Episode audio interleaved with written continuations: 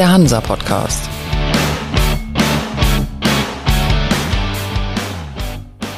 Moin aus Hamburg zur neuen Folge vom Hansa Podcast. Ich bin Michael Mayer und bei mir zu Gast ist heute Hauke Pane, Geschäftsführer der Reederei Hamburger Lloyd und deswegen ist er vor allen Dingen heute hier erster Vorsitzender vom German Branch des Institute of Chartered Shipbrokers sowie seit mittlerweile 20 Jahren Mitglied im Prüfungsausschuss der Handelskammer Hamburg für die Ausbildung von Schifffahrtskaufleuten.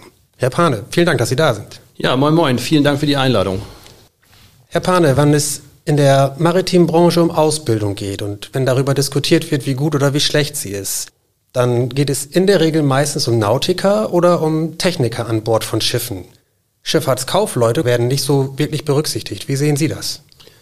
Ja, es ist in der Tat so, dass äh, der Fokus viele Jahre auf die Seefahrendenausbildung gerichtet ist und wird. Äh, natürlich haben wir da auch Entwicklungen, die leider sehr rückläufig sind. Die Hochschulen beklagen sich ja über nachlassende Interesse an der, an der nautischen technischen Ausbildung. Hängt auch damit zusammen, dass wir hier in Deutschland es leider nicht hinbekommen, jungen Studenten Möglichkeiten zu geben, ihre praktischen Fahrzeiten zu absolvieren.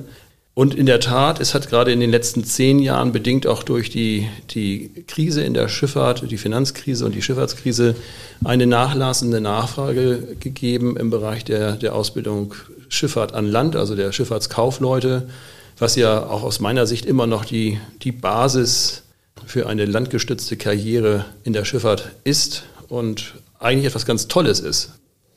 Was glauben Sie denn, wo sieht es besser aus mit der Ausbildung? An Bord oder an Land? Also wo ist die Situation noch schwerwiegender? Also ich glaube, dass die, die Ausbildung an Bord sich ja darauf äh, reduziert. Es gibt ja nur relativ wenige ausbildende Reedereien in Deutschland. Das ist sicherlich eine kostenbezogene Frage, die da immer wieder zu klären ist.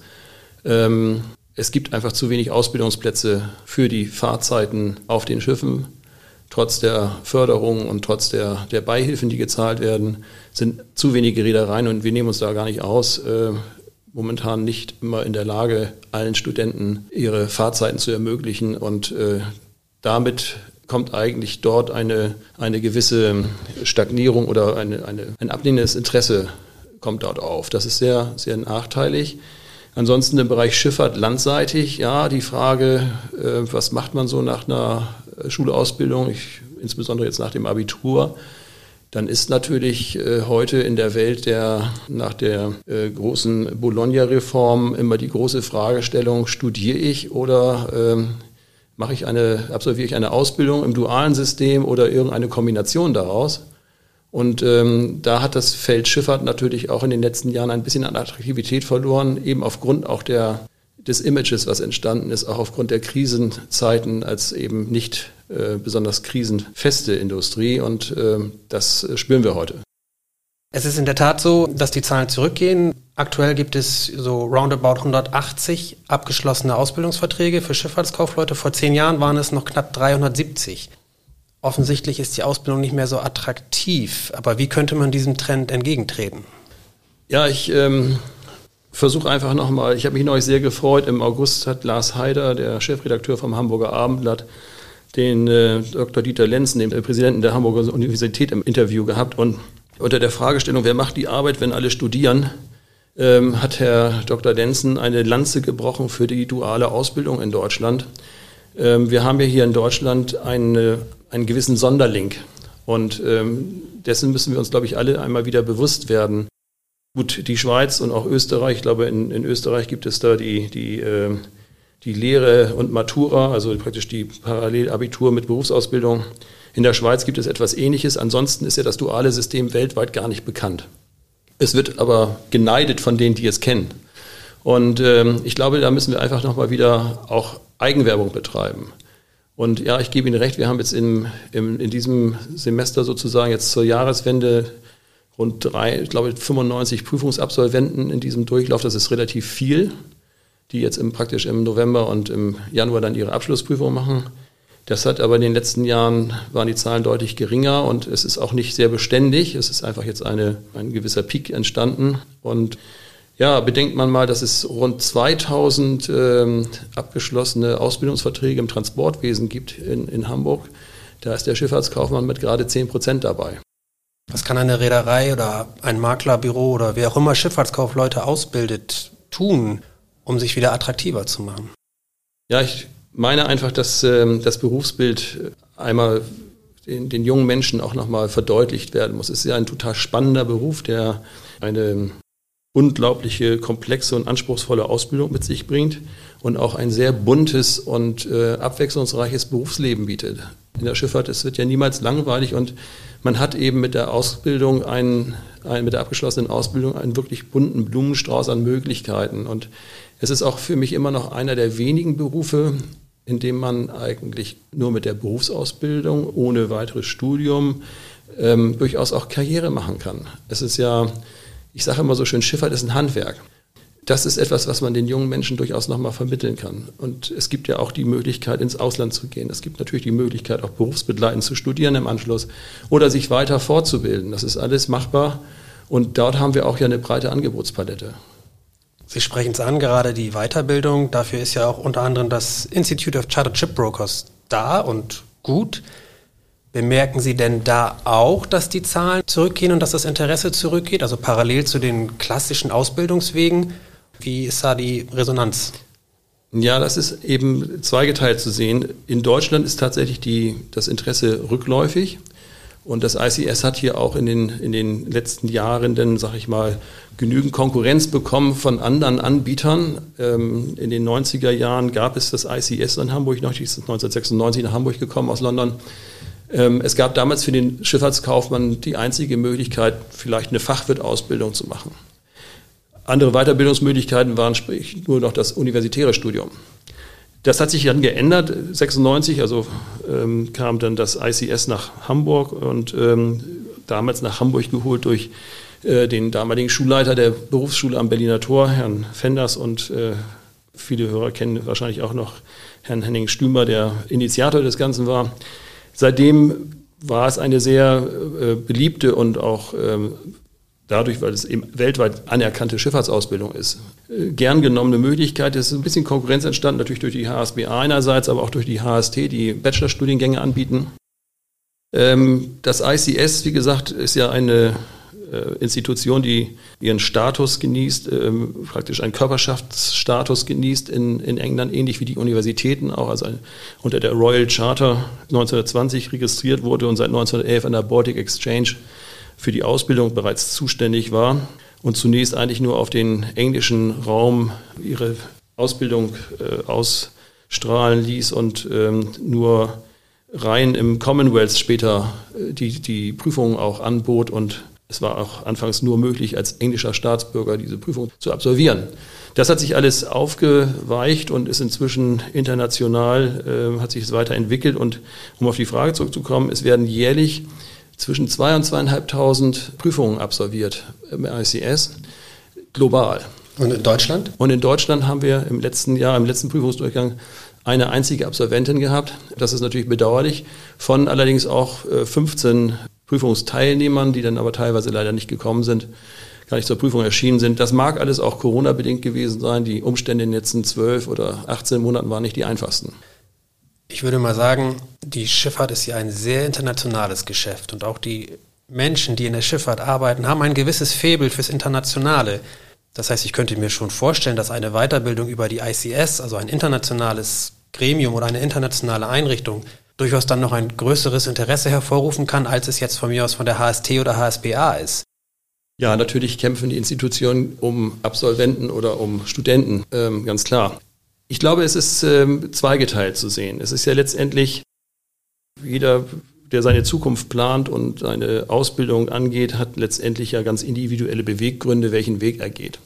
Und die, ähm, sage ich mal, die HSBA und auch die HST zielen natürlich in erster Linie auf eine, eine akademische Ausbildung ab. Das heißt, äh, dort werden eben auch Grundlagen vermittelt für, die, für ein weiteres Studium ähm, auf Ebene des Masters dann nachher. Und das äh, ICS bildet eben sehr fachbezogen, fachpraktisch aus. Ermöglicht übrigens auch das Studium hinterher an den englischen Universitäten, den Schifffahrtsstudiengängen, können Sie auch mit dem MICS-Abschluss Ihren Master dann hinterher in Angriff nehmen. Das heißt, es gibt also eine gewisse Äquivalenz äh, wenn es um die Studienzulassung dort geht. Aber es ist eben eine fachbezogenere Ausbildung. Dort gibt es eben auch ganz unterschiedliche Beweggründe. Was das ICS auf jeden Fall bietet, und das ist, äh, ich nenne das immer so ein bisschen, das ist der Pass für die internationale Schifffahrt, der Reisepass für die internationale Schifffahrt. Ähm, wenn man als junger Schifffahrtskaufmann ins Ausland gehen möchte, um vielleicht in Singapur zu arbeiten oder in Australien oder in Amerika oder auch in, in Kanada, dann äh, fällt es manchmal vielleicht sogar schwer, den Begriff Schifffahrtskaufmann überhaupt zu übersetzen. Und für die, die den jungen Mann oder die junge Frau einstellen, ist es vielleicht sogar schwierig, diesen Begriff überhaupt auszusprechen. Ja, wenn ich aus dem, aus dem englischen Sprachraum komme, Schifffahrtskaufmann wird schwierig. Dort ist natürlich das ICS ein, ein Schlüssel zum Erfolg, weil die abgeschlossene Ausbildung, die bestandene Prüfung berechtigt sie zum Führen des Titels MICS hinter ihrem Namen und damit weiß eigentlich jeder weltweit, um was für eine Qualifikation es handelt und um welche Institution es sich handelt. Und das ist die internationale anerkannte Schifffahrtsausbildung. Und das ist ein, ein Wegbereiter und ein, eine Eintrittskarte in die internationale Schifffahrtswelt, wenn ich im Ausland arbeiten möchte. Ist es vielleicht dann an den Unternehmen, die ihre Mitarbeiter ins Ausland schicken wollen oder sollen, dass sie ähm, auch mehr Werbung machen für die ICS oder für die Weiterbildungsmöglichkeiten und eventuell auch im Bereich der Kostenübernahme oder so mehr tun, damit es eben wieder mehr Interessenten an deinem ICS-Angebot gibt?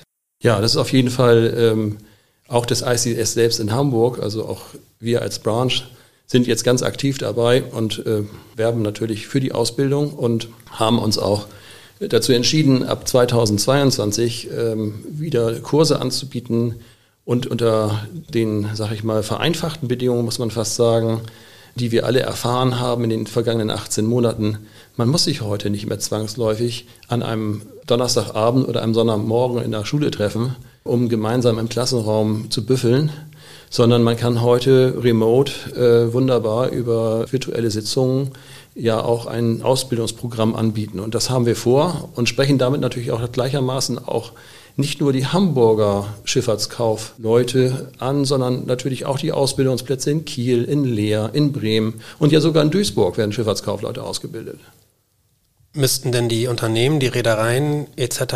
aus Ihrer Sicht mehr tun? Also sind die in der Pflicht, auch die Ausbildung wieder mehr wertzuschätzen und dementsprechend auch Weiterbildungsangebote wie vom ICS auch zu promoten?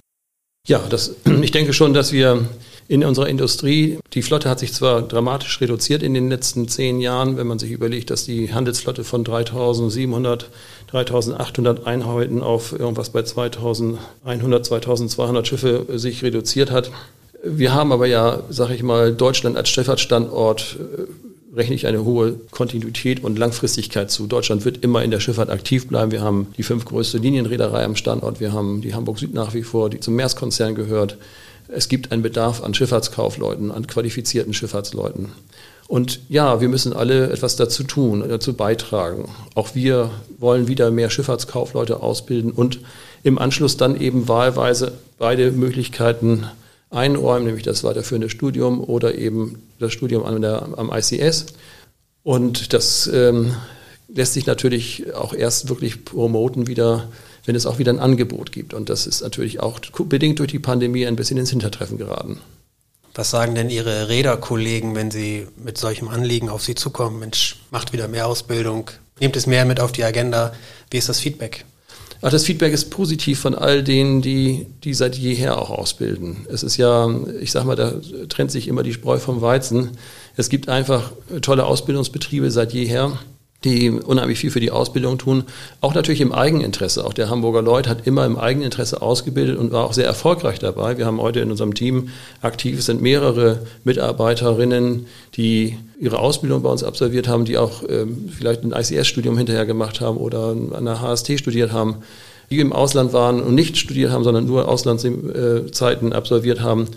Und man baut sich ja im Grunde sein eigenes Team damit auf. Und ähm, also es gibt einfach viele Kollegen, die ganz gezielt ausbilden im Eigeninteresse und vielleicht auch ein bisschen für den Markt, weil sie eine gewisse Mitverantwortung übernehmen. Das tun wir auch.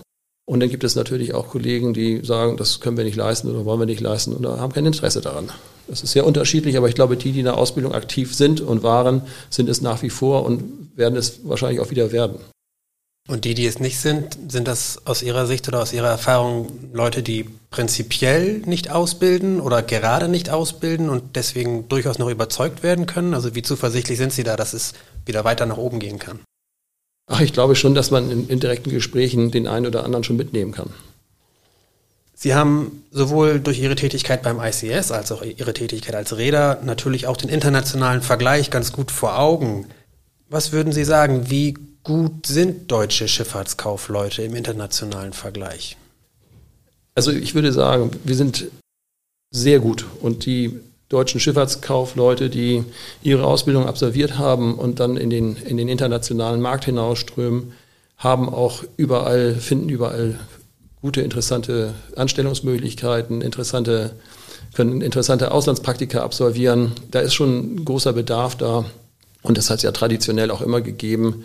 Ich sage mal, den Hotspots wie zum Beispiel Singapur oder heute auch Dubai, da läuft so der eine oder andere Hamburger Schifffahrtskaufmann rum und äh, verweilt dort auch schon seit geraumer Zeit und macht von dort erfolgreich Geschäft. Das ist schon gerade im Bereich der Befrachtung, im An- und Verkauf, aber auch bei den Agenturen oder in den internationalen großen Linienreedereien, in den Auslandsbüros. Überall findet man Hamburger oder eben auch vielleicht den einen oder anderen Kieler oder Bremer oder Liraner Schifffahrtskaufmann. Also das ist schon eine große Nachfrage ist da und äh, die Qualität ist, glaube ich, gut.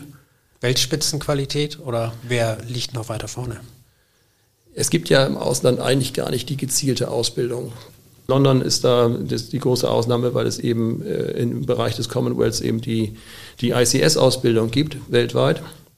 Vorrangig ja in diesen Ländern, Indien, in Bangladesch, in Australien, Neuseeland, in Kanada, äh, natürlich ganz, ganz stark auch in England, in London. Ansonsten gibt es ja keine gezielte Ausbildung. Andere Länder, andere Sitten, dort gibt es in der Regel ja Training on the Job Programme und ähm, das ist es dann. Da merkt man natürlich dann schon auch, da fehlt es an der Breite. Da ist dann Mitarbeiter oder Sachbearbeiter bei einer chinesischen Werft oder äh, in einer Schiffsmaklerei irgendwo in der Welt, der macht nur das und kann nur das, was er den ganzen Tag mag, aber es fehlt ihm in der Breite natürlich die Kenntnis, wenn es aus der Routine mal herausbricht. Aus Ihrer Sicht als Räder, bei aller Wertschätzung für die deutsche Ausbildung und das duale System, woran hapert es noch? Was muss an der Ausbildung vielleicht auch angepasst werden an aktuelle Gegebenheiten und neue Trends? Ja, wir sind natürlich im Bereich der Digitalisierung. Das ist ein ganz wesentlicher Punkt. Ähm, da hat sich viel getan. Und es haben sich sicherlich die Dinge auch verschoben. Die Arbeitsmittel sind andere. Heute wühlt niemand mehr im Lloyds-Atlas, sondern es wird gegoogelt und über irgendwelche ähm, Plottersysteme geguckt, wo ein Schiff gerade ist. Das hat sich sicherlich verändert und da muss die Ausbildung auch angepasst werden oder hat sich auch, sag ich mal, angepasst, äh, auch im Bereich der Dokumentation und der Erstellung von Frachtverträgen da wachsen wir, glaube ich, auch gerade in ein, in ein neues Zeitalter hinein. Ähm, es hat jahrelang äh, oder es findet seit Jahren ja schon bilingualer Unterricht auch in den Berufsschulen statt. Das heißt, das das Thema, der, die englische Sprache zu fördern und, und äh, zum Ausbildungsinhalt nach vorne zu stellen. Das hat ja bereits stattgefunden. Das war viele Jahre, würde ich mal sagen, ein Manko dass wir rein Deutsch ausgebildet haben. Ähm, da war für den einen oder anderen Absolventen des ICS dann der Übergang nachher ähm, nach der abgeschlossenen Ausbildung in Deutschland war das ICS dann noch ein weiterer Quantensprung, weil nämlich das Studium des, am ICS komplett in englischer Sprache abgehalten wird und auch die Prüfung natürlich englisch abgehalten wird. Da sind wir sprachlich, glaube ich, inzwischen auf guten, in, in guter Annäherung auf ein internationales Niveau. Ja, und ansonsten haben wir ja auch ein Alleinstellungsmerkmal in Deutschland und so richtig vergleichen kann man uns gar nicht, weil es nicht wirklich die Konkurrenz gibt. Sie sprechen die Digitalisierung an. Ist es in der Schifffahrtsausbildung ähnlich wie in anderen Bereichen, dass Deutschland hinterherhinkt tatsächlich oder einfach nur, dass es kontinuierlich weitergeht? Das ist ja ein sehr, sag ich mal, aus der Metaebene betrachtet, ein jetzt auch immer allen noch bewusster werdendes deutsches Problem. Das geht doch in der Schifffahrt schon damit los, dass der Schiffsmakler nicht an jeder Straßenecke in Hamburg, während er gerade unterwegs ist, sein Schiff weiter verhandeln kann, weil das Mobilfunknetz nicht überall da ist. Und ähm, da haben wir natürlich schon einen gewissen Nachholbedarf. Aber ähm, grundsätzlich denke ich schon, dass wir, dass wir in der Schifffahrt nach und nach gut, gut aufholen und uns international durchaus auf vergleichbarem Niveau bewegen. Das heißt, Ihnen ist mit Blick auf die deutsche Schifffahrtsausbildung und den Nachwuchs nicht bange? Nein, nicht wirklich bange. Ich glaube, es ist einfach einmal nochmal ein Bewusstsein zu schaffen und vor allem die Branche und das Umfeld auch in, eines, in eine gewisse Attraktivität wiederzustellen. Die letzten zehn Jahre waren nicht hilfreich und ähm, es ist natürlich auch in einer Branche, in der dann auch viele abgewandert sind und einfach sich äh, anderen Aufgaben, anderen Industrien gewidmet haben, gibt es einen gewissen Nachholbedarf. Und ähm, wir waren ja, das ja, die Schifffahrt war ja per se immer auch eine etwas konservativere Branche. Ich glaube, da braucht es ein bisschen mehr Offenheit und Modernität. Was könnte das denn konkret bedeuten? Haben Sie Ideen? Ich glaube, es beginnt in den Unternehmen selbst, in der Abflachung der Hierarchien und der Integration der jungen Mitarbeiterinnen, das ähm, Bilden von, von, von Gemeinsamkeiten und auch eine, sag ich mal, aktivere Einbindung in die Prozesse, das abzuflachen und einfach dynamischer zu gestalten und so ein bisschen aus dem bisherigen vielleicht äh, ja, starren Systemen auszubrechen. Und das, eine gewisse Modernität ist, glaube ich, das, das A und O. Das geht los bei, bei der Einbindung in die Tagesprozesse von Tag 1 an und äh, endet vielleicht nachher auch bei der Möglichkeit, junge Mitarbeiterinnen dann auch einzubinden, in, vielleicht auch in die Erstellung von digitalen Prozessen und sei es die die, den Aufbau und äh, Implementierung eines Intranets in der Reederei und so weiter und so fort. Da kann man, denke ich mal, die jungen Menschen alle auch ein Stück weit mit abholen. Und dann auch gleich ein gewisses Maß an Wertschätzung zeigen. Auf jeden Fall. Das ist, ähm, wenn Sie, wenn man sich mit den, es ist ja immer, wenn man die Generationskaskade sich anschaut, äh, wir haben in den letzten 50 Jahren an der Schifffahrt eben ganz unterschiedliche Entwicklungen beobachtet und äh, Entwicklungen auch durchlebt. Und es ist eben heute so, dass wir mit den weisen Ratschlägen und äh, Vorgaben eben nicht mehr in der aktiven Zeit uns jetzt befinden, sondern das Steno-Diktat ist vorbei. Man schreibt seine Offerten heute selbst. Das ist einfach so. Zum Schluss vielleicht noch eine kurze Frage. Sie sprechen davon, dass Sie ein bisschen mehr trommeln wollen für die Ausbildung und ein bisschen wieder mehr in die, mehr in die Öffentlichkeit bringen. Ist es vielleicht sogar eine Option, dann mit der vermeintlichen Konkurrenz von HSPA oder HST vielleicht mal sich zusammenzusetzen und gemeinsame Initiativen zu entwickeln, damit die Branche an sich wieder attraktiver wird für angehende Auszubildende? Auf jeden Fall und die Ansätze hat es auch schon gegeben. Und wir haben ja, wenn man nochmal auf die Zahlen zurückschaut, mit rund 200 äh, Ausbildungsverträgen jetzt hier in, in, in Hamburg zurzeit, wir haben ja, bewegen uns in einem relativ kleinen Feld. Das heißt, wir ringen alle um die gleichen Personen und da ist es vielleicht gemeinsam viel einfacher, ähm, das Optimale anzubieten. Und es ist, wie gesagt, es ist ja auch sehr individuell. Jeder ähm, entscheidet sich ganz individuell, welchen Job er später machen möchte, in welche Richtung er nachher möchte. Der Schifffahrtskaufmann als solches bietet eben eine bunte Vielfalt von der Tramschifffahrt über die Linienschifffahrt und in diesen Bereichen natürlich auch in den Unterebenen äh, alles an und ist einfach ganz toll und es ähm, ist, glaube ich, ein Beruf, der sehr viel Spaß macht und Spaß machen kann. Und das in den Fokus zu stellen, das wäre etwas, was man durchaus in konzertierter Aktion mit den anderen Institutionen ähm, sehr sinnvoll und, und erfolgreich äh, angreifen kann, ja. Sprechen Sie schon darüber? Also gibt es Rückmeldungen vielleicht schon? Ja, wir haben, wir haben äh, in den Jahren zuvor, also ich sag mal vor der Pandemie, durchaus gab es dann Austausch und ähm, ja, das sind natürlich immer Eigeninteressen, die da dann das Ganze nicht ganz so weit nach vorne bringen, aber natürlich einen offenen Austausch gibt es da immer. Wir sind gespannt, was dabei rauskommt. Herr Pane, das war es auch schon. Die Zeit ist um. Ich danke Ihnen für das Gespräch. Ja, vielen Dank, Herr Mayer.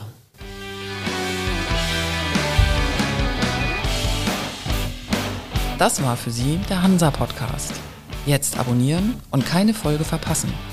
Alle News und Hintergründe aus der maritimen Welt aktuell auf hansa-online.de und monatlich im Hansa-Magazin.